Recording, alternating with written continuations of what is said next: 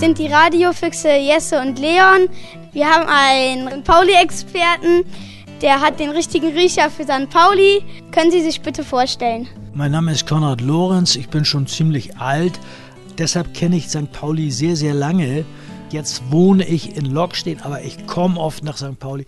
Also ich erzähle euch gerne über die Gerüche eher von damals. Also wie es heute riecht, das, das werden wir ja merken. Hat es früher auf St. Pauli anders gerochen als heute? Ja, das hat früher ganz anders gerochen. Und zwar zum Beispiel, weil man ja damals noch die ganzen Wohnungen mit Kohle befeuerte. Ne? Also jeder hatte einen Kohleofen und dann wurden ganz viel Kohlen immer rauf und runter geschleppt. Überall gab es Kohlenhändler. Das roch dann auch überall in den Hausfluren und nach Heizung, nach, nach verbrannten Kohlen. Ne? Und durch den Hafen, wo auch die Schiffe mit Kohle fuhren noch, das waren ja noch alte Maschinen, Dampfmaschinen, da roch es auch ganz anders. Wo führen Sie uns denn jetzt hin? Wir gehen ja jetzt direkt auf den Kiez und äh, wenn wir durch die Talstraße zum Beispiel dann dahin gehen, dann kann ich euch in der Straße nochmal was erzählen, was da so gelaufen ist. Und jetzt geht's los!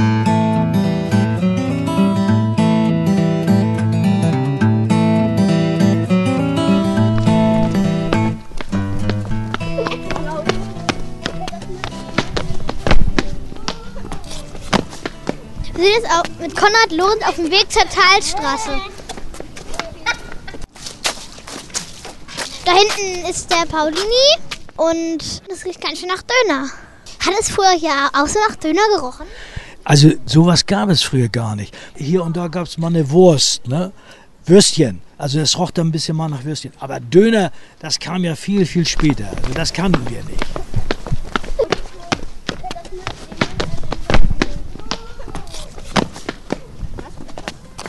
Also wir biegen jetzt gleich hier in die Talstraße ein und wir, und wir werden jetzt noch mal Konrad Lorenz fragen, welcher Geruch ihn eigentlich mit der Talstraße so verbindet. Also hier ist zum Beispiel eine große Durchgangsstraße. Wie heißt die Straße? Simon von Utrecht Straße, genau.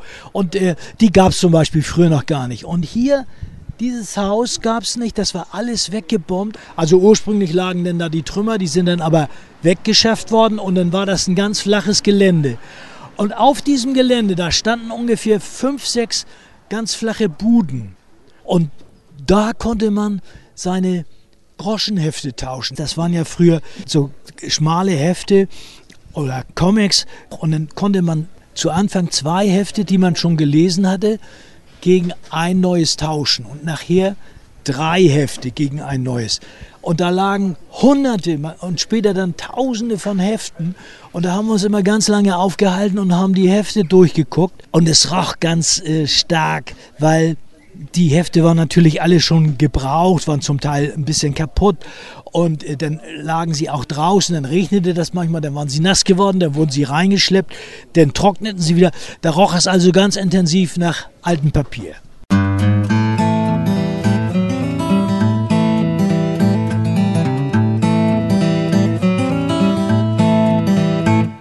Jetzt hier stehen geblieben, weil hm, Konrad Lorenz, ich glaube, der wollte uns hier was zeigen. Da drüben gab es eine Apotheke. Das hat jetzt weniger mit dem Geruch zu tun. Das ist aber eine Erinnerung, die ich habe. Und zwar gab es da ein großes Glas und da schwamm so ein langer Wurm drin. Und zwar war das der Bandwurm meiner Großmutter. Das ist ja ein Parasit, der im Körper des Menschen leben kann, und zwar im Darm. Und dann frisst er das, was du isst, das heißt also, du wirst immer dünner und dünner und dünner. Und meine Großmutter war schon ganz dünn. Und dann ist sie zum Arzt gegangen und dann hat er gesagt, sie haben einen Bandwurm. Und äh, da musste sie eine Kur machen. Das heißt, sie musste immer irgendwelche Sachen essen bzw. trinken und dann zum Abführen. Das heißt also, sie musste dann schnell auf die Toilette und dann, muss, dann kam alles raus aus dem Körper. Da musste sie aber gucken, ob der Bandwurm dabei ist. Das heißt, sie musste dann in der Toilette immer ihren, Bandwurm suchen. Ih, das ist ja ein bisschen eklig, dieser Bandwurm, also. Und irgendwann hat sie ihn gefunden. Und dann hat sie ihn rausgenommen und irgendwie sauber gemacht. Und dann hat sie den zum Arzt gebracht. Der musste nämlich nachgucken, ob der Kopf dabei war. Wenn der Kopf des Bandwurmes nicht dabei ist, dann wächst er wieder nach. Und der Kopf war zum Glück dabei. Und dann hat der Arzt dem Apotheker den Bandwurm zur Verfügung gestellt und der hat ihn hier ausgestellt.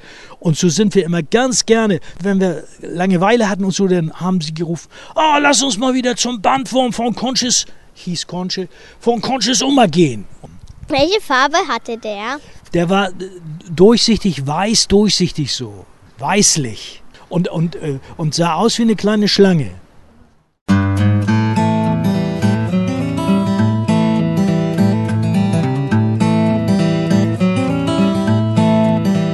Wir sind jetzt an der Hauptstraße von Reeper, also von der Reeperbahn und die riecht ein bisschen nach Autoabgasen.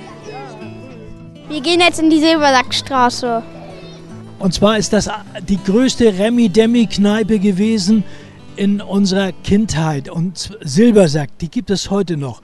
Und wenn wir Langeweile hatten, beziehungsweise auf dem Weg zum Bandwurm meiner Großmutter waren, dann haben wir hier immer Station gemacht und haben einen Augenblick gewartet. Und dann flog meistens jemand raus, weil die Kneipe war immer voll und es wurde in der Zeit nach dem Krieg sehr viel getrunken. Und insofern gab es auch sehr viel Streit. Und es dauerte nicht lange, dann kamen die Leute raus und dann haben sie sich geprügelt.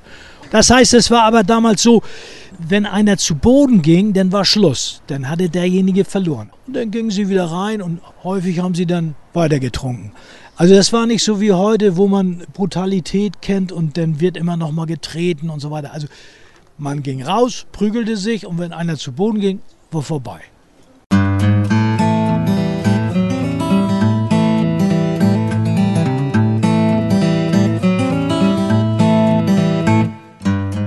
Also jetzt, wir sind hier ein bisschen weitergegangen. Wir sind in der Silbersack-Tweete und die riecht es richtig doll nach Hunde. Scheiße oder Kacke. Also.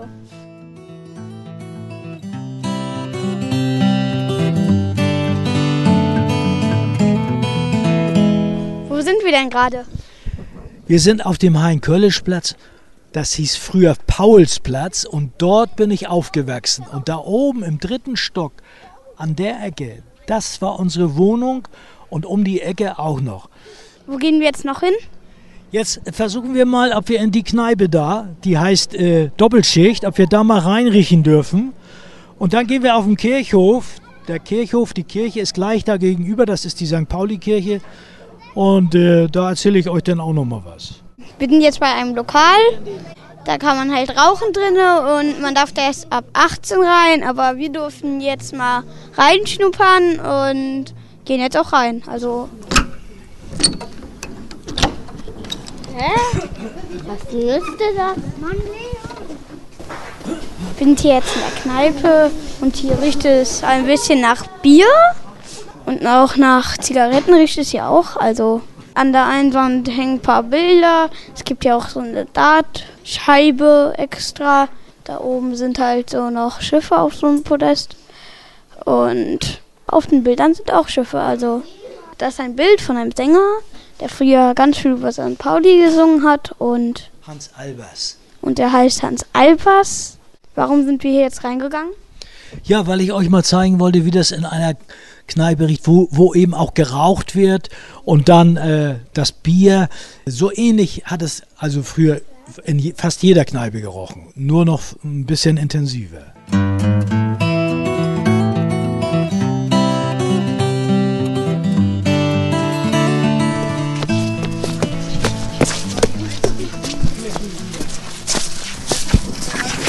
Also wir stehen jetzt hier vor dem Eingang der Kirche und ähm, ich frage mich mal Konrad Lorenz, warum er uns denn hier hingeführt hat. Also die Kirche war natürlich auch ein gewisser Mittelpunkt für uns, weil das war das einzige Gelände, wo ein bisschen grün war und wo wir auch gerne gespielt haben. Diese Kirche verbinde ich natürlich mit einem bestimmten Geruch, nämlich wenn man da reinkam, da brannten ganz, ganz viele Kerzen. Und dieser Geruch, den den habe ich immer noch so ein bisschen in der Nase. Also wenn ich jetzt in Kirchen komme, ich weiß nicht, ob ihr das auch kennt, dann ist da immer so, ein, so eine Art Kerzengeruch. Und sagen wir mal so, dann kriege ich immer so ein etwas, heilig ist vielleicht übertrieben, aber so ein bes bes besonderes Gefühl, da, wenn ich in eine Kirche trete, durch diesen Geruch. Wir haben hier immer Messerwerfen geübt und zwar auf die Bäume mit so Wurfmessern.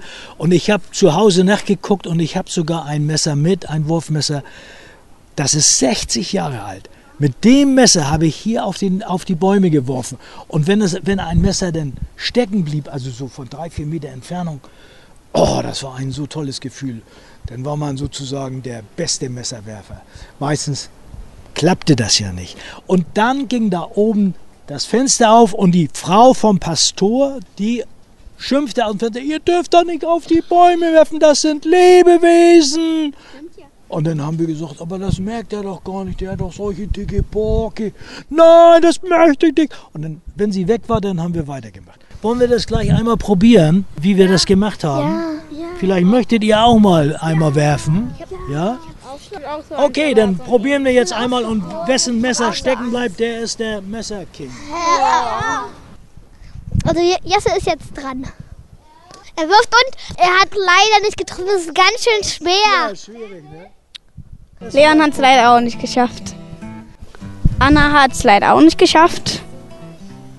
Emmy hat leider daneben geworfen. Also je- jetzt ist. Oh! Faris ist der Einzige, der es geschafft hat. Faris, wie fühlst du dich jetzt? Du bist der Einzige, der es geschafft hat. Gut eigentlich, es war super. Ich habe einfach gezielt und mich beherrscht und konzentriert und war ruhig und habe ich auch gezielt und getroffen. Und ich fühle mich gut.